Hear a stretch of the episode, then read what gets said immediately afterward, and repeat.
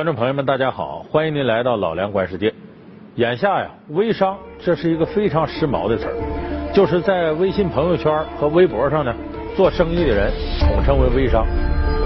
那么这一段时间呢，微商为什么火呢？那是因为它不仅仅是大众创业、万众创新的这个时代体现，同时也是互联网思维啊接地气的一种表现。可是最近几个月呢，随着媒体的大量披露和报道呢，微商的口碑啊直线下降。这是什么原因造成的呢？是因为在微商的一片繁华景象背后啊，总有传销的鬼影在晃动。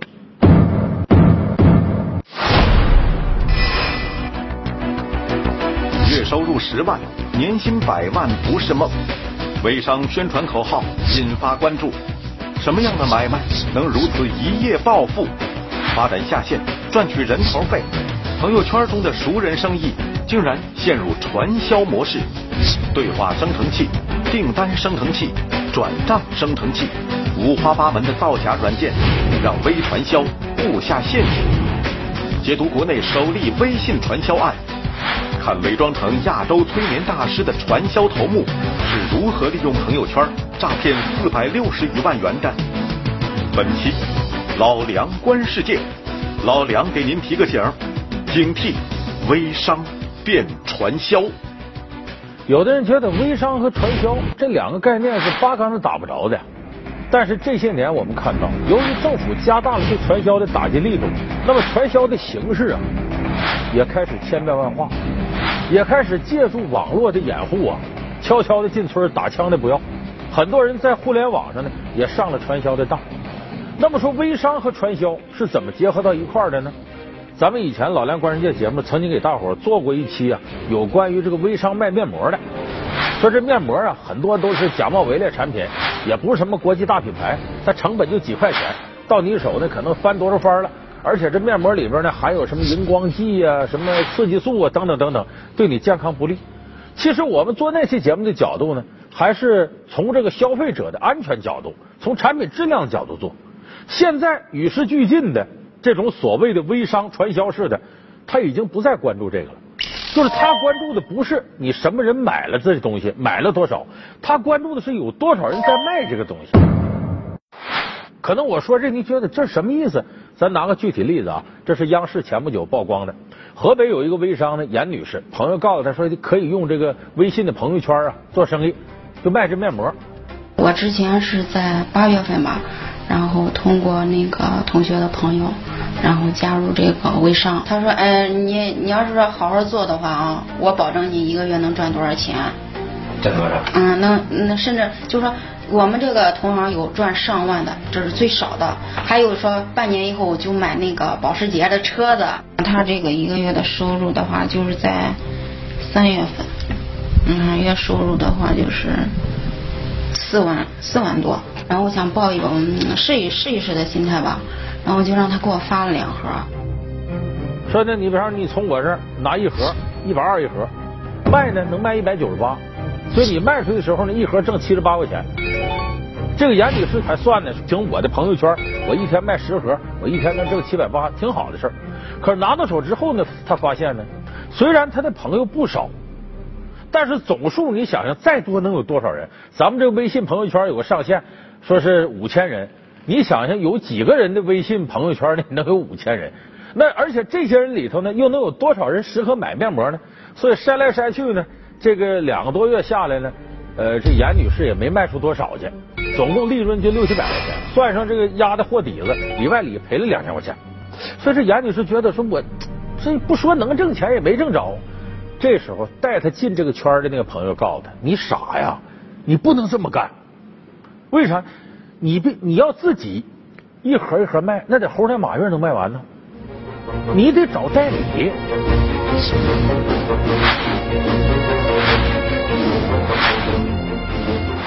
你下边得有下线。你看。”你一百二一盒进的，你一百九十八卖，一盒挣七十八。可是你一盒一盒卖的多费劲呢？你找一个代理的，把你这五十盒全拿走。你一百二进的，你一百五给他。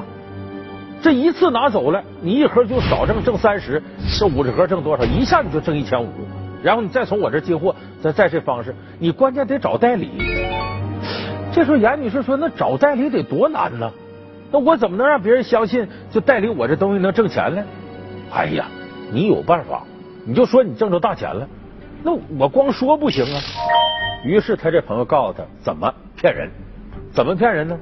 你在你的这个微信里头啊，天天发发什么呢？我今天订出多少单去？谁通过微信对话来要我这货了？然后我今天挣了多少钱？明天挣了多少钱？当时这朋友还告诉他，你可别一开始就说你挣好几万啊！你先说今天挣一百，明天挣二百，完了这个月到月底你发现累计挣好几千，下个月就上万了。你得一点点让别人相信你卖这货能挣钱，这才有人能到你这儿来批发来，来代理来。就叫我这个呃支付宝这个就是发出来的这个赚钱的这个嗯截图，然后他把他就是呃支付宝那里边收的钱，然后他再发截图给我。他说你你发出去，你不这样发出去的话，你朋友圈不知道你在赚钱，他也不会从你那儿拿货。对。那这个实际上是你自己收的吗？嗯，其实不是，他给我那发了十多张嘛，十多张有一开始是几百块钱的。他说，哎呀，你这刚开始你不要说那个金额太大，这样的话没人相信你，让人朋友圈看你越做越好，这样的话他会从你这儿拿货。说这个东西那得真有人跟我对话，不用。为啥？现在这网络作弊软件多的是，有这个微信对话生成器，有订单生成器，有转账生成器，就什么呢？他给你做个假的页面。上网搜索微信对话生成器，屏幕上瞬间弹出了绿色免费版、给力版、破解版等各种同类软件。这类软件可以随意设置买家和卖家的微信名称和头像。聊天内容更是想说什么就可以设定什么，而且还可以设置向自己转账的记录。为了使聊天记录更加逼真，这些造假软件甚至可以设置手机运营商、网络模式和手机电量等内容。确实常常有这样子的软件可以做到这种效果，而且事实上的话，已经有很多卖家都在应用此类的软件。为了制造生意火爆的假象，增加产品的可信度，个别微商。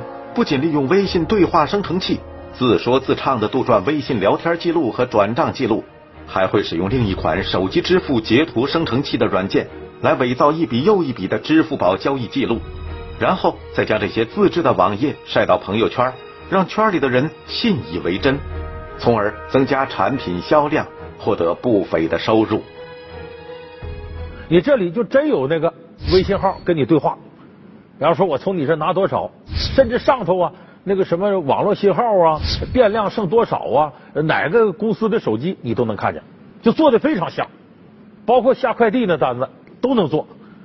所以这有不少人一看，哎呦，你看我这朋友，你今天干这个挣这些钱，明天挣这，后天这，看来这真是个好道。你看这这么些人从他那买，我从他那代理得了，弄弄就上当了，从他这拿去了，拿来之后效果也是一样。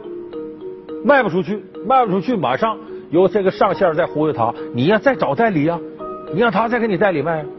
我说到这儿您就明白了，咱们电视机前有的朋友可能上过传销的当，至少对传销有了解。我们以前了解传销是不是这样呢？我这有个货，比方说这个保健床，那个保健品，你得从我这拿货，拿回之后你找下线，啊，然后下线再找下线。你这挣的就比他们多了，层层提成。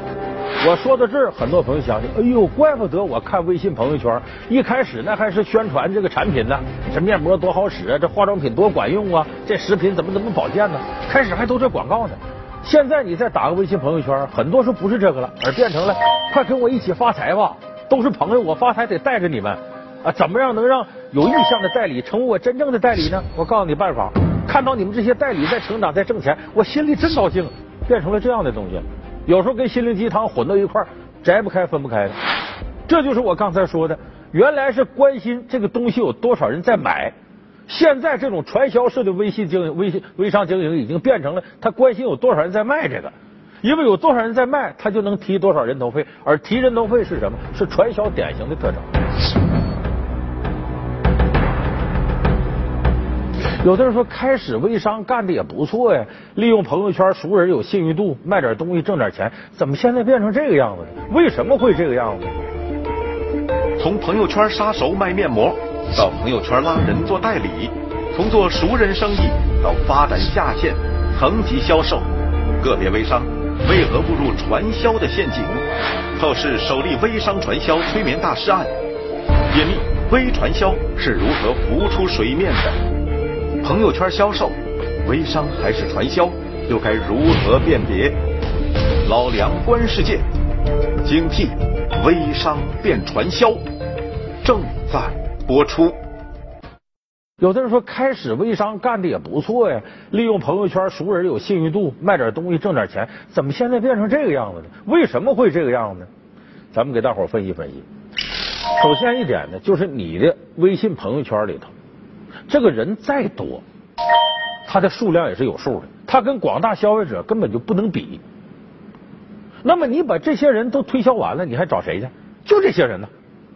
而且你一点点你就会发现呢。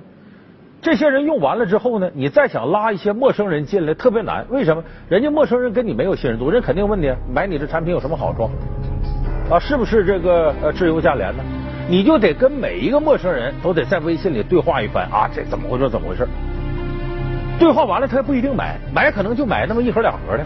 你这时间成本太大，所以时间长了一看呢，我通过这种对话的方式宣传成本太高，时间成本太高，那我还不如让他直接看我销售量是多少，我业绩是多少。你看有这么多人买，我还能假了吗？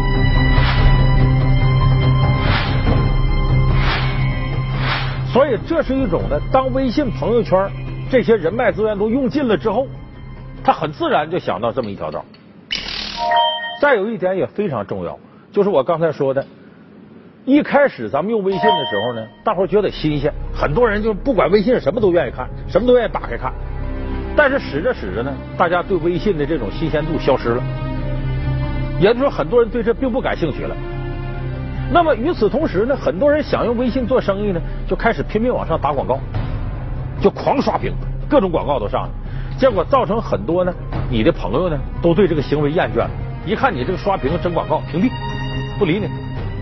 所以你根本就找不到合适的消费者了，连朋友圈里头都没有愿意消费你这东西的，就认为你这是用我们挣钱的，看你这广告这么讨厌的，这利用熟人关系，本身大家对这个就厌倦，所以这个时候你在这些朋友里头挣不着钱了，咋办？那你只能去忽悠那些想挣钱的。咱这么说吧，如果你朋友圈一千个人，这里头呢想赚钱的就在那等着，就没机会发财的。想做微商的有二百个人，其他是八百个人。你最终卖东西，你会发现早晚那八百个人不理你了，厌倦了，对这觉得没意思。那么你得忽悠谁呢？得忽悠那二百个想挣钱的。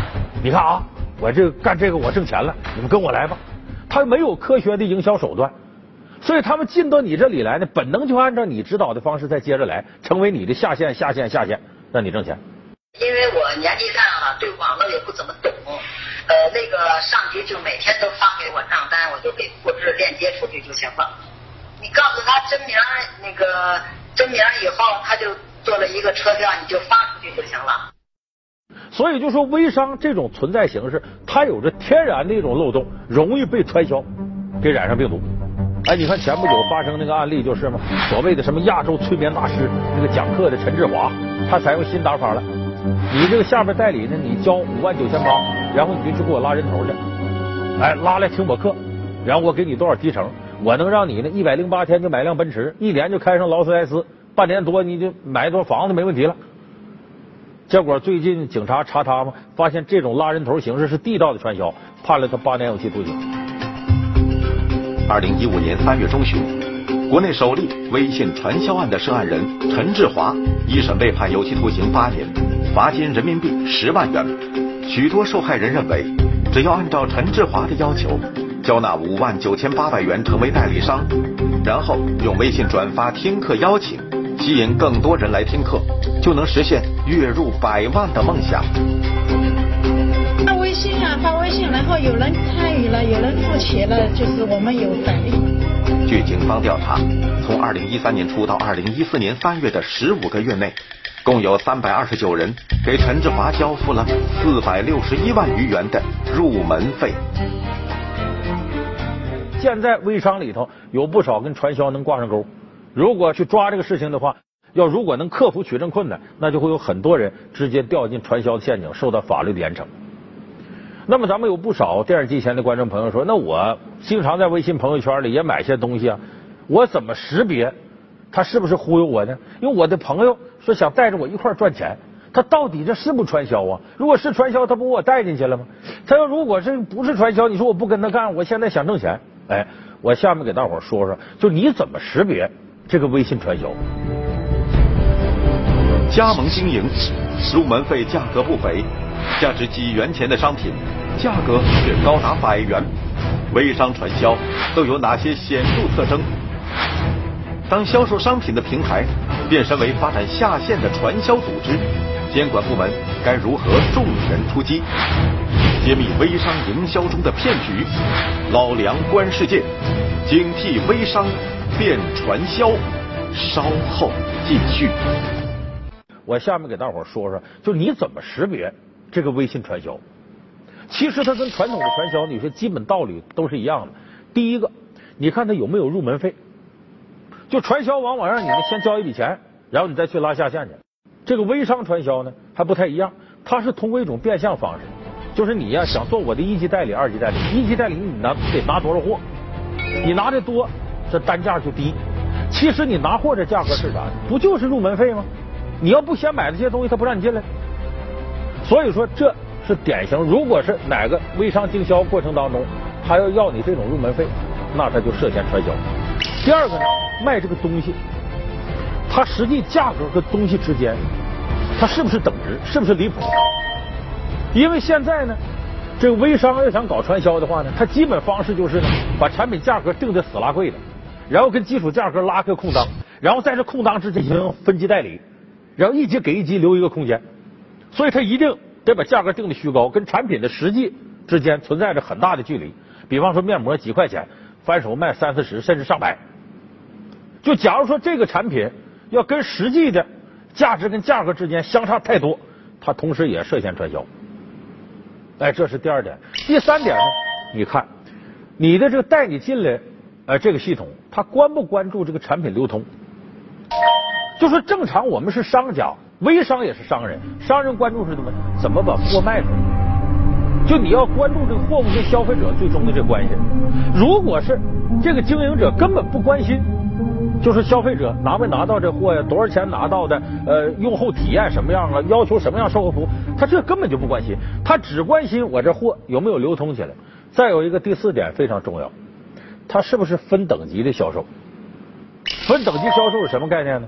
就说你一级代理、二级代理，咱们正常的话呢，我把货品给你代理了，你多卖你就多得，你有能力你多挣。可是传销式的微商不是这样，你前面代理那个再拉下线，你挣的一定比下线多。他通过这种方式鼓励你越早加入，越拉更多的下线。假如说你要是现在做最底层，你招到一个代代理，他是想做的也是做这个最底层的这个。嗯，然后你就是肯定是挣不到钱了。嗯，你要是做的是比他上一层的，然后你招到一个最低层的这个，你就可以挣到钱了。就比如说那个一级是一万，就比如说你是一级啊，一级有三个二级组成，然后你招成招到了一个那个二级，这不就是一个嘛？对。然后你就可以挣他中间的钱，然后你再招到一个二一个二级的，然后你就还可以挣钱。所以，如果他有这种分级销售，前面的挣的一定比后边多。不论你多大努力，后边的也不可能挣超过前面的，形成金字塔式的，这就基本上是传销的模式了。在最后有一点你要记住，他是不是使用虚假的手段，使用诈骗的手段来进行推广？就我们说这里虚假式推广，就我刚才说的，他给你发过来这个什么账单呐，呃，什么这个对话呀，还有什么订单呢？他如果用假的，你那么想？正经做生意的用假的干嘛？如果说你看这广告是虚假的，你还能相信他产品吗？同样，他吸引你进入到这个行内的手段是假的，是骗你，那么他能是对你好吗？所以刚才这五点是我们大家分析这种微商经营是否是传销的一个重要的，有没有入门费？产品价值价格是否大致相等？他是不是关心产品流通到哪儿去了，而不是仅仅关心产品流通起来没有？销售过程当中分不分等级？是不是上线挣的一定就比下线多？在最后一个，他拉你进来的手段是不是涉嫌欺诈和虚假？所以你别看微商怎么忽悠你啊，跟我一起来吧，咱们一块儿赚钱。别听那个，听其言观其行。你看看他这些手段，你拿这五条套，能不能套上？而且现在为什么我们说这个微商传销啊，影响非常恶劣呢？你这么想，如果你跟一个朋友进来了，你花了入门费了，又开始弄了，你一发现这是传销，这时候人有两种反应：第一个是我不能干这害人的事儿，拉倒吧，不干了。不干是不干了，你前面的投入不打水漂了吗？你说可惜不可惜？等于这个钱入门费就被这些骗子骗去了。这是第一种，你忍气吞声。第二种呢，我这钱也不是大风刮来的，这投入进去我多可惜呀！得了，我按他说的，我再找下线，我得把这钱捞回来。你迅速由一个受害者变成害人者。这两个，前一种是你损失了自己的钱财，后一种什么？你变成害人者，后患无穷。有的甚至你去害人去了，你也没能收回成本。传销对社会的危害呢，不仅使人与人之间的信任度基本上完全丧失，它容易诱发人与人之间的这种恶性争斗，最终产生报复性的暴力事件。所以，如果现在不制定严厉的法律规章制度来管一管微商传销，眼下呢，我们原有的禁止传销条例里边呢有若干规定，你包括对这个传销场所怎么的，但是我们也知道，微商传销它也不需要场所，你就即使把他这个微信号给消了，他回头还能申请一个。所以，怎么样跟微信的后台联系好？从网络监控开始出发，到落实到现实当中，物流，你比方说网购啊、快递啊这些，都能够全方位监控起来，这才能把微商传销的行为管住。而且，我们的禁止传销条例呢，也应该与时俱进的加入互联网时代的相关互联网传销的一些制止办法。解铃还有系铃人。嗯。对微信圈的运营商，我认为，他作为信息的汇集方，呃，运营商。要承担更多的社会责任，还有对失信者的啊这种曝光啊黑名单的建立啊，还有这个差评制度啊，都可以呢不断的建立健全。所以这个立体化管起来之后，才能真正遏制住微商传销。而且咱们说，微商本来呢是互联网加思维啊与时俱进的一种反应，对于这个小本创业的人来说呢，会有很大的方便。它甚至比淘宝的门槛更低，现在也成为万众期待的一个蓝海事业。可是，如果监管不到位，让传销坏了微商的名头，那么大家就失去了一个创业的通道。而有的时候，你要不加监管的话，任由微商和传销结合的话，我们说互联网加的时代就有可能衍生出大量的泡沫。而当这个泡沫破灭的时候，我们再谈这个大众创业、万众创新，那恐怕就是一句空话。所以说，对微商传销这块的打击绝对不是小事，它关系到我们现在增长结构、大众创业过程当中的安全性的问题。好，感谢您收看这期《老梁观世界》，我们下期节目再见。